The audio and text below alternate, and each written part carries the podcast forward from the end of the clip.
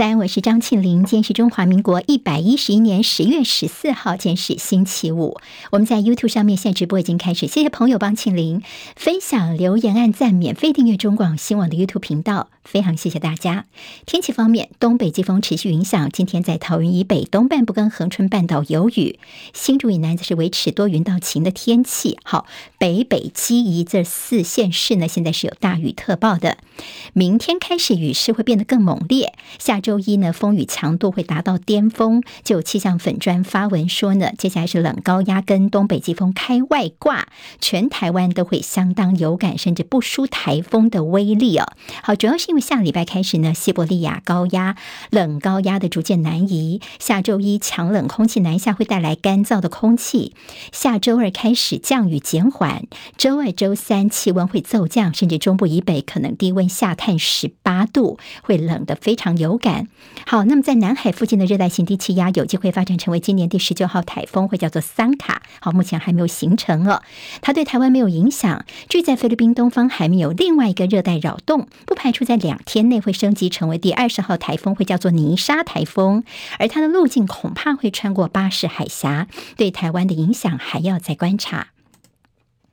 今天清晨收盘的美国股市就要看昨天晚上所公布的美国劳动部的九月份消费者物价指数 CPI 冲高，年增百分之八点二，这高于市场的预期。其中核心 CPI 年增百分之六点六，更是创下四十年来的新高，显示美国的通膨压力是不降反升。预料联准会下个月的会议会第四度升息个三码。今天美国股市早盘的时候其实是开低的，道琼甚至一度急杀超过五百点。国，投资人逐渐的消化利空消息，资金进场之后，美股又像云霄飞车一般的往上冲了。见到琼收盘大涨。八百二十七点，涨百分之二点八三，收在三万零三十八点。纳斯克指数涨三百三十二点，涨百分之二点二三，收在一万零六百四十九点。史坦普百指数涨九十二点，涨百分之二点六，收在三千六百六十九点。费半涨六十四点，涨百分之二点九四，收在两千两百六十三点。联准会可能会再次积极的升息，而日元对美元贬到了一九九零年以来的最低点，一度来到一美元兑一百四十七点六七。日元，北韩又有动作，在今天凌晨一点四十九分左右，北韩又朝东部海域发射了一枚短程弹道飞弹。稍早还有十架北韩的军机飞进了两韩的分界线，南韩紧急出动 F 三五 A 等军机来因应。好，这是北韩今年试射至少第四十一枚弹道飞弹，也是二十天之内的第九次。二十大在礼拜天于北京举行，习近平将迈向他第三届的任期。外界觉得说，习近平接下来可能寻求政绩跟历史定位，会加快统一台湾的步伐。美国白宫国安会的战略沟通协调官科比他说，美国恪守一个中国政策没有改变，不希望看到片面被现状被改变啊，尤其是动物，他们不希望看到被呃现状被片面改变的情况。那么下个月的 G20 峰会的可能的拜习会呢，目前没有进一步的进度。倒是可比说，拜登并没有打算见俄罗斯总统普亭。中共二十大即将要召开，在国际上面的新闻，昨天广传一张照片，这是一个男子昨天早上在北京的海淀区一处的桥上面呢，他挂了一个巨幅的反习近平的布条，上面大大的红字写着。罢课、罢工、罢免，国贼习近平！不要核酸要吃饭，不要文革要改革，不要封城要自由，不要领袖要选票，不要谎言要尊严，不做奴才做公民。而这个男子随即被警方给押走。六四民运人士王丹则是在脸书上面发文声援他，说他的勇气是惊天地泣鬼神，是当代新的坦克人。七十九岁美国总统拜登又失言了。他在演讲上面突然说自己的儿子在伊拉克服役的时候不幸战死，而事实上他的长子并不是在伊拉克阵亡的，而是在二零一五年的时候在美国因为脑癌病逝。二十四岁的名传大学马来西亚籍的蔡姓女大生，昨天被发现陈尸在士林的租屋处，而涉嫌谋杀她的三十岁的陈姓男子回到自己的新北莺歌的住处之后寻短被救回。他说他跟这个死亡的女学生两个人是这男女朋友的关系，交往一个多月的时间。那么女朋友只因为多次想要寻短不成，那么还拜托自己，所以自己才杀了他哦。好，那么这是这个男子的说法，现在警方还要查证他的说法。这女大生呢，在台湾还有兼职平面模特儿，她的受害消息震惊了大马学生圈。还记得在二零二零年的时候，台南才发生长荣大学的马来西亚的中性女大生遭人性侵杀害，现在又发生了类似的命案，所以很多的大马网友都相当的愤怒。好，接下来进行十分钟早报新闻，我们用十分钟时间快速了解台湾今天的日报重点。好，我们今天看到报纸像《中国时报》啊，还有在《联合报》的内页呢，我们似乎看到叫做高端的甩锅大赛。好，两组人马的这个态度在昨天呢，有些让大家讨论。一个就是呃陈时中哦，陈时中呢对于高端的一些问题，他说啊，我已经离开了卫福部了。那么这些相关的情况由卫福部来做说明，好，似乎就甩锅出去了。那另外一个就是媒体人周玉蔻，他昨天访问了李秉颖医生，好，当初呢，他们两个人是大力的称赞高端哦，但是现在昨天周玉蔻等人他们就说，你高端现在怎么躲在卫福部还有我们的外交部的后面？你现在我们看要到这个日本去哦，那么打高端的高端战士们还要自己自费做 PCR 哦，所以呢，他非常的生气啊，他就说，你高端哦，要说清楚，你们为什么没有好好的跟日本来争取呢？现在就躲在我们的指挥中心后面，好，那么似乎现在呢，整个矛头就说你高端端方。面对于我们的高端战士到日本呢，没有办法这么的顺畅进去，好像你应该要负起责任。好，那么这事情其实要从审计部的这份报告来看起，因为审计部呢，他们送交给立法院的报告，其中列出了高端疫苗的五大缺失，包括没有确实的推估国人的需求，导致疫苗过期销毁；另外，高端多次延迟交货超过三十天，卫福部却不罚违约金；还有就是疫苗采购的不公开透明，还以密件封存疫苗采购合约三十年。好，疫苗的合约之前。前记得吗？我们这包括陈世忠都说，我们不是这个呃保密三十年，我们叫做要保存三十年哦。不过现在审计部的这个报告就公明公开的说呢，高端疫苗这边的个是要保存三保密三十年哦，好，用密件的方式哦，要封存合约三十年的时间。好，那么似乎也是有一点点打脸了。好，为什么说高端这么多的一些违约，我们却没有罚他呢？昨天指挥官王必胜是这么解释的，他说，因为他等到他最后一批交货之。之后呢，我们再去统计记录一下他们过去的违规事项，再统一来开罚哦。好，那不是说不罚。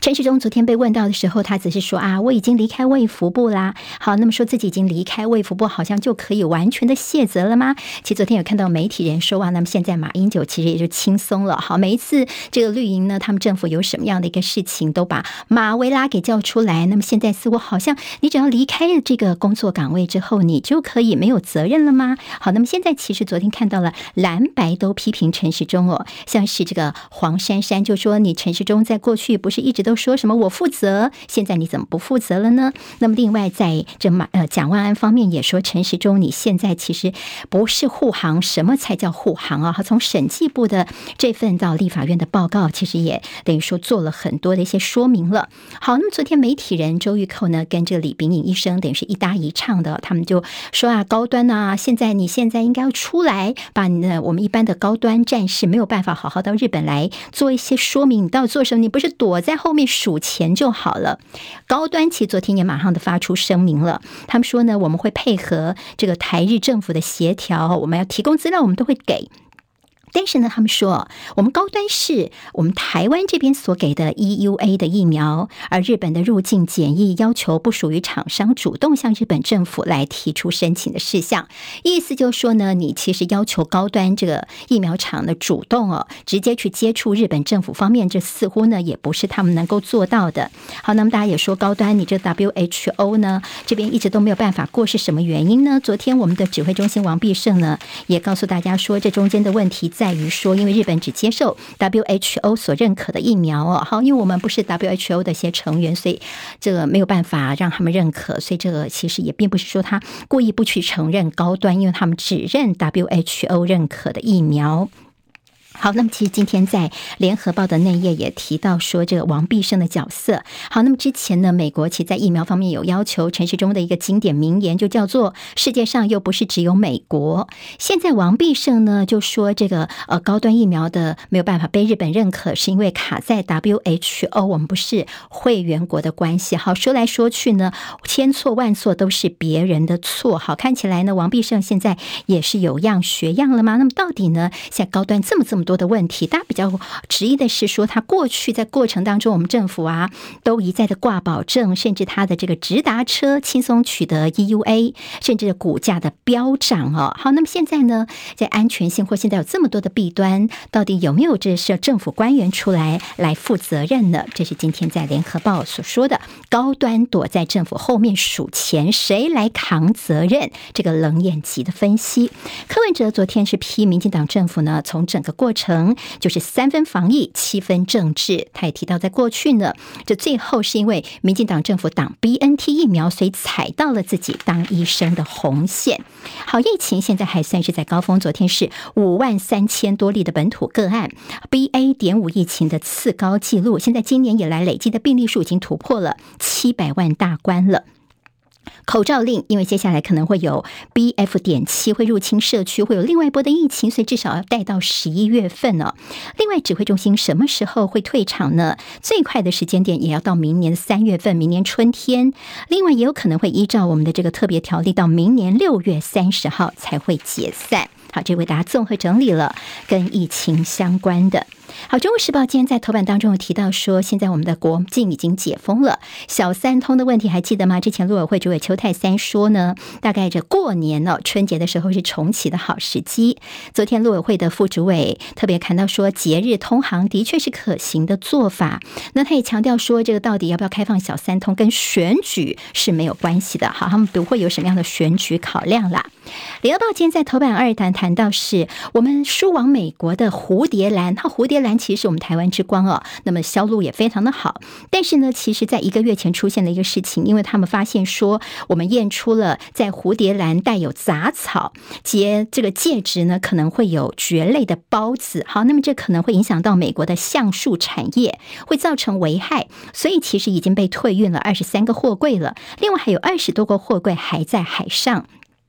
好，如果现在呢，因为我们台湾兰花输到美国非常的多，如果没有能够彻底的解决这个问题的话呢，后续如果被禁止销往美国，对我们的市场影响可就非常非常的大了。而且这个事情其实已经发生一个月的时间了，外界都不知道，直到昨天在立法院这边有个报告呢，大家才发现说，原来我们的台湾的兰花遇到这样的一个困境啊。好，我们今年一到九月份，我们台湾兰花外销国家第一名就是销到美国去，产值多少呢？十四亿。台币，所以叫做兹事体大。今天联合报在内页当中还提到的是说，其实面对检疫的所谓的双标，好，那么就是说呢，这逢中必反，但是遇美就软。好，那过去呢，如果大陆说我们的这些农特产品有什么检疫的问题时候，我们就会骂他们打压啦。但是美国现在有这样的一个要求退运等等，我们马上就说我们改进改进。好，那么其实这就是在两个标准上的不同。今天联合报做了一个讨论。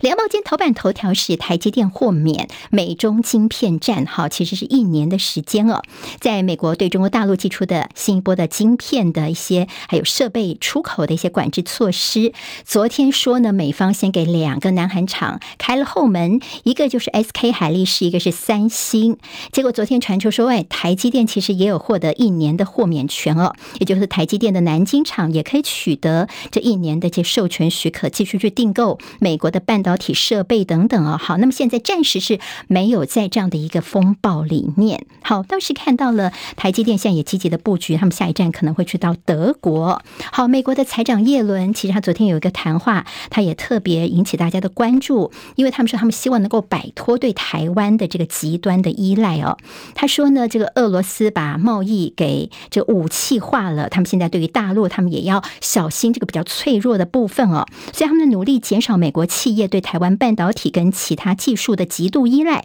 包括大陆跟其他国家制造的太阳能的面板或者是电动车电池的相关零组件。不过呢，叶伦特别说，这不叫做保护主义，我们只希望呢能够有一些多样性。台积电在昨天的法说会的内容是两大财经报的焦点。台积电的半导体明年恐怕衰退，是他们的一个担忧哦。另外，台积电下修资本支出一成，台积电再砍资本支出，这是二度下修，这个中间有些影响，大家可能要观察一下。还有就是高雄厂呢，现在台积电已经决定说，他们是七纳米的订单下滑的关系，所以在高雄厂方面，他们会先切入的是二十八纳米比较成熟制程在。高雄厂的部分，好，台北股市昨天其实啊，让大家看到是继续的呃下挫的一个情形。昨天是崩跌了两百七十点。大家说国安基金不是说你一直在场里面哦，叫大家不要担心哦。但是你进场了六十五天，整个台股跌掉了千点，所以股民不满说你国安基金好像只守不攻国安基金护盘的方式，其实他们不会空手去接刀哦。操盘手阮清华说：“稳住台积电是他们的重点，进场时机他们会好好的来拿捏。”那么昨天呢，由于台股的杀无赦的关系，所以万三也宣告失守。美国的物价方面继续飙升，所以升息三码的几率高。另外，台股如果继续跌的话，最坏将会禁止放空。自由时报今天头版头条有白宫公布国家安全战略，美国支持台湾。自卫。另外，IMF 预测说，今年台湾的人均 GDP 超车日本跟韩国。好，我们已经是在东亚人均 GDP 当中是竞争当中夺冠的。好，十分钟早报新闻，下礼拜空中再会，祝您平安顺心，拜拜。今天台湾各日报最重要的新闻都在这里喽，赶快赶快订阅，给我们五星评价，给庆玲最最实质的鼓励吧，谢谢大家哦。